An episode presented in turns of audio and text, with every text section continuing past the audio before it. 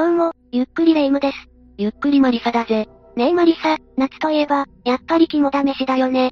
肝試しか。まあ夏の定番の一つだな。マリサは校内キャンプなんてやったことあるかしら？校内キャンプか、懐かしいな。小学生の頃、学校の行事で、そんな名目で学校に泊まるようなイベントはあったぜ。夜の学校って、色々怖いイメージがあるわよね。マリサは学校で何か怖いものって、ある？学校で怖いものか。やっぱり理科室に置いてあった人体模型だな。ああ、確かに、暗いところに置いてあったら怖いわね。模型に使われていた骨が、本物だったらなんて考えたことある？な、なんだよ急に。そんなの怖くて考えられないぜ。でも、実際に本物の人の骨が使われていたなんてことが、日本でも実際にあったのよ。本物の人骨？マジかよそんなの怖すぎるぜ。というわけで今回は何年も模型だと思っていたら、本物の人骨だった事件について解説していくわね。それじゃあ、ゆっくりしていってね。2019年にはなんと、本物の人骨が使われていた学校が14府県にも上ったのよ。14府県で ?14 校ってことだよな。そんなにいっぱい使われていたのか。まず、2018年に佐賀県立佐賀西高等学校の生物の教室で、鳥の剥製と共に骨の標本が置いてあったみたいなんだけど、県警の調査によるとその標本は本物だと断定されたみたいなの。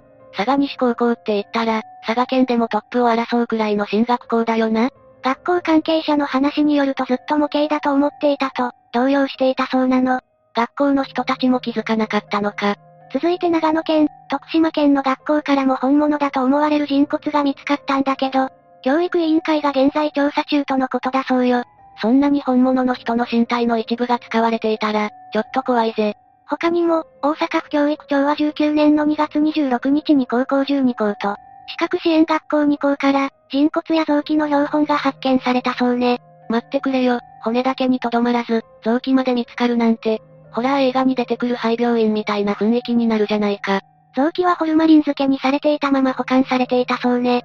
立て続けに秋田県や群馬県からも、胎児や臓器、頭蓋骨の標本が見つかったのよ。全国的に見つかっているんだな。それにしても、どうしてこんなに本物の人の体の一部が見つかっているんだ？まさか、事件が全国的に起きているのか。いいえ、この現象に事件性は極めて低いと言われているわ。そうなのか？それはどうしてなんだ？順天堂大学医学部教授の坂井達夫氏は、明治初期まで時代を遡って調べられたそうなの。現在では本物の人骨や臓器は流通していないけど、明治初期に各都道府県にあった医学校では、人体解剖の一環として標本が作られていたそうなのよ。ただ、その医学校の多くは廃校になって、その時に近隣の学校に寄贈したことにより、その時の標本が残っているのではないかとされているの。そうか、確かに事件性があるとすれば、あまりにも本物の人骨や臓器が見つかりすぎているもんな。ええ。ただ、日本ではなく他の国では、事件に巻き込まれた遺体を使った、実験が行われていたい学校があったことが分かったの。本当にそんなことがあるんだな。とても野蛮だぜ。一体どこの国なんだ？それじゃあこれから、19世紀半ばに起こった、バークとヘア連続殺人事件について解説していくわね。事件は1827年から28年のおよそ1年間起こっていた。主犯格のウィリアム・バークとウィリアム・ヘアの二人は、地元のエジンバライ学校のロバート・ボックス博士に死体を売りさばいていたの。なんということだ。どうしてそんなに恐ろしいことをしていたんだ？それにはその頃のイギリスの国の背景に大きな問題がいくつかあってね。19世紀の同国では医学の発展という名目で解剖学が推進されていたの。だけど、当時の合法的な遺体の供給源は処刑された受刑者の遺体のみが認められていて、医学の進歩とともに死体の数が圧倒的に不足していたのよ。確かに、毎年何人も死刑囚が出てくるわけじゃないし、解剖学が推奨されれば実習なんかも増えていくだろうしな。今は、老衰なんかで亡くなられた方が生前に解剖学に出すことを承諾していれば、その方の遺体を実験に使うことはできるけど、昔はそんな制度がなかったのよね。そうだよな。受刑者の遺体だけだと足りなくなってもおかしくないと思うぜ。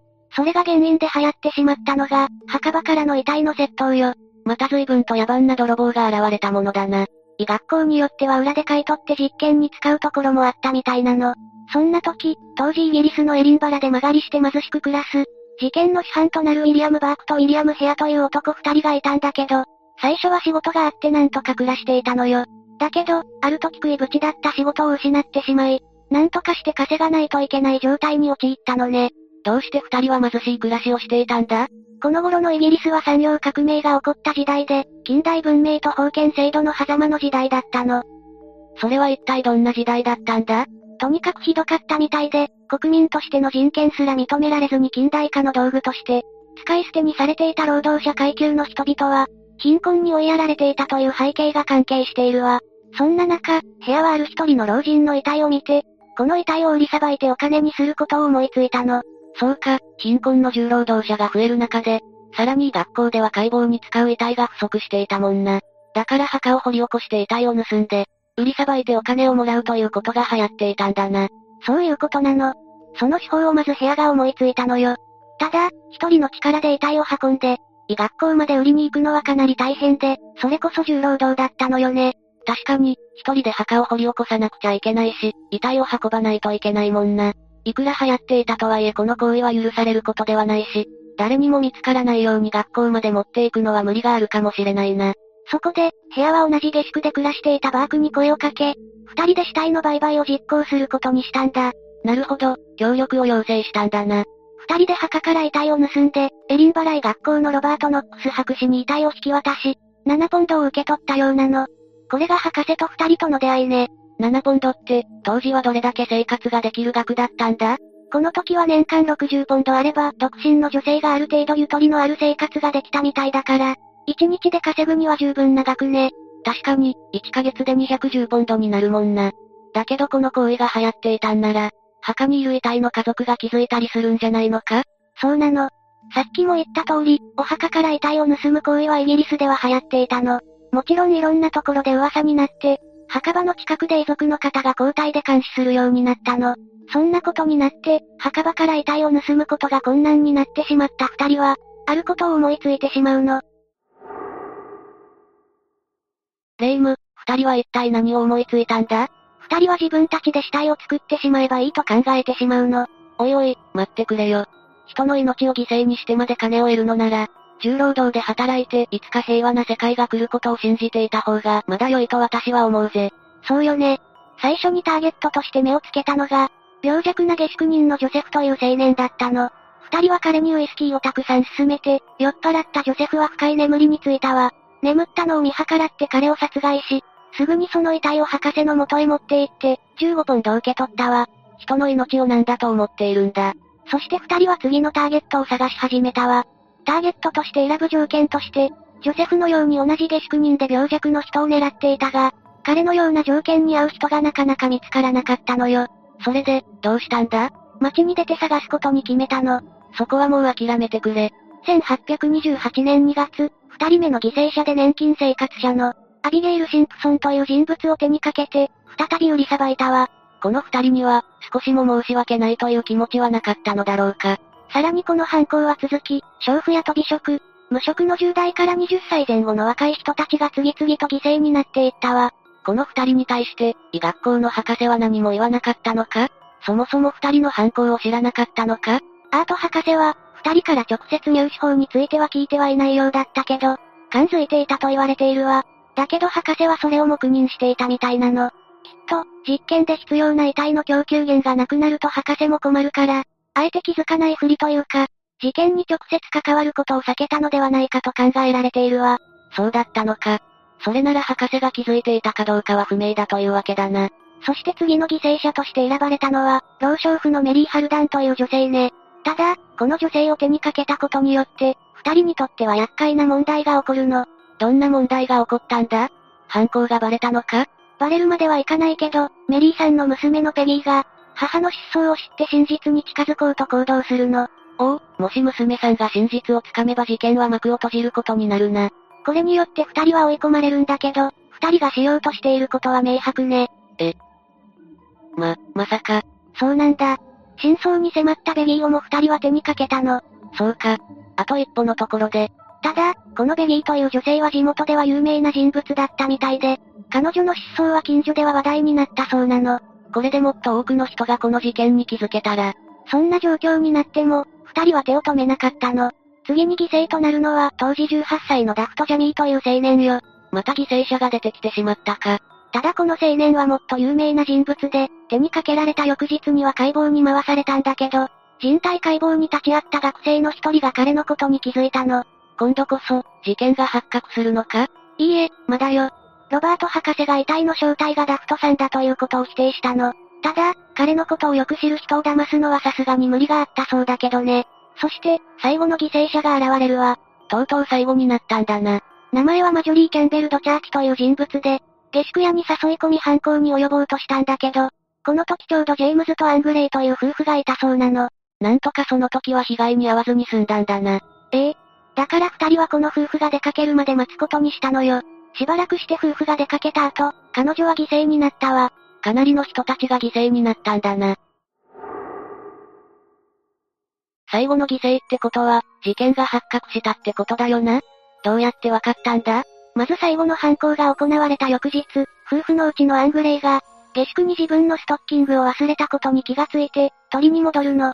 その時下宿にいたバークは犯行後の遺体を処理していなかったから、バレるのを阻止するために何か適当な理由をつけてアングレイが部屋に入るのを拒否したのね。その時は気づかれなかったのか？その時は事件自体は気づかれなかったけど、アングレイはバークの様子を怪しんで、とりあえず納得したふりをして一度退散したわ。そして、バークが出かけていったのを見計らって、下宿に侵入してみたの。そしたら部屋は凄まじい異臭を放っていたみたいね。その異臭の元凶がベッドの下にあることに気づいた。アングレイが、そこを覗き込んだ時に死体が見つかったのよ。ようやくここで犯行が他の人に知られたってことだな。ただ、驚いたアングレイはこのことをすぐにジェームズに相談したの。最初は警察に報告に行こうとして、署に向かっていたんだけど、途中でバークと内縁の関係にあった女性のマクブガルに出くわしたのよ。この人は、バークが何をしていたかを知っているのか？ええ。むしろ共犯者よ。マジかよ。バークがしていることを知っていると話した夫婦は、黙っている代わりに毎週10ポンド払うように交渉したの。そんな。だけど、マクブガルはこれを拒否して、急いでバークに知らせに行ったのよ。ああ、一応拒否したんだな。夫婦まで共犯にならなくてよかったぜ。そして夫婦は警察に通報し、バークと部屋は警察が現場に到着する前に急いで遺体を運んだの。犯行はごまかせてしまったのか。その時はね、証拠が見つからないから、その場での逮捕にはならなかったけど、職務質問でバークとマクブガルが、チャーティが帰った時間をそれぞれ午前7時、夕方頃と、違う証言をしたことにより、バークと部屋を緊急逮捕したの。その後すぐに通報によってチャーティの遺体も見つかって、犯行を知りながらも証拠隠滅の手助けをしたとして、マクブガルも逮捕されたの。やっと逮捕されたんだな。ただ、証拠不十分で有罪にできない可能性が浮上したから、スコットランド検事総長はどちらか一人でも罪に問うことが先決とし、部屋に犯行の自白とバークに不利な証言をさせることで訴追を免除したの。そこはバークにもちゃんと同じくらい罪を償ってほしいと思うが。バークは1828年の12月に死刑を執行され、解剖学の実験台になるという運命をたどったわ。部屋は1829年の2月に釈放されたけど、その後の足取りはいろいろな説が立っているの。どんな風に言われているんだ？ロンドンの路上で何者かに殺害されて石炭鉱山に投げ込まれたなんて噂もあるけど、最後に確認されたのはイングランドのカーライルというところみたいなの。そうなのか。共犯者はどうなったんだ？共犯者のマクブガルは、共犯者としての証明が得られなかったため、そのまま釈放されて、家に帰ったんだけど、そこにいた群衆にリンチにあったらしいわ。こ、怖いな。その後逃げるようにイングランドに移住して、1868年にオーストラリアで死亡したと言われているの。そうなのか。共犯という証明ができなかったのか。もう一人、部屋の妻のマーガレットという共犯者もいたみたいだけど、その人はリンチに遭うのを恐れてアイルランドに逃亡したそうね。その後の詳細は不明よ。もう一人共犯者がいたんだな。その人も証拠隠滅の手助けをしたのか？この人についてはあまり詳細は書かれてなかったわ。それにしても、事件性のない人骨が使われていたわけではなく、本当に事件に巻き込まれた被害者が学校の実験に使われていたなんて、驚く人が出てきても無理ないかもな。昔は色々と問題が多かったものね。貧困だったり、人をまるで道具のように扱ったり、戦争だってそうじゃない。何の罪もない人たちが犠牲になっていくわけだから。そうだよな。戦争なんて、重犯罪と言われる殺人をむしろしないといけないんだもんな。悔やまれるぜ。私たちは、最後まで平和に行きましょうね。ああ、もちろんだぜ。ところでマリサ、後ろを見てみて。え？な、なんだよ後ろって。じゃあ、なんでこんなところに人体模型があるんだ？ふふふ、びっくりした驚かそうと思って、さっき持ってきたの。いつの間にそんなことを。もしこれが本物の人骨だったらどうする？人体模型を目の前にそんなこと聞かないでほしいぜ。というわけで今回は何年も模型だと思っていたら、本物の人骨だった事件について解説したわ。それでは、次回もゆっくりしていってね。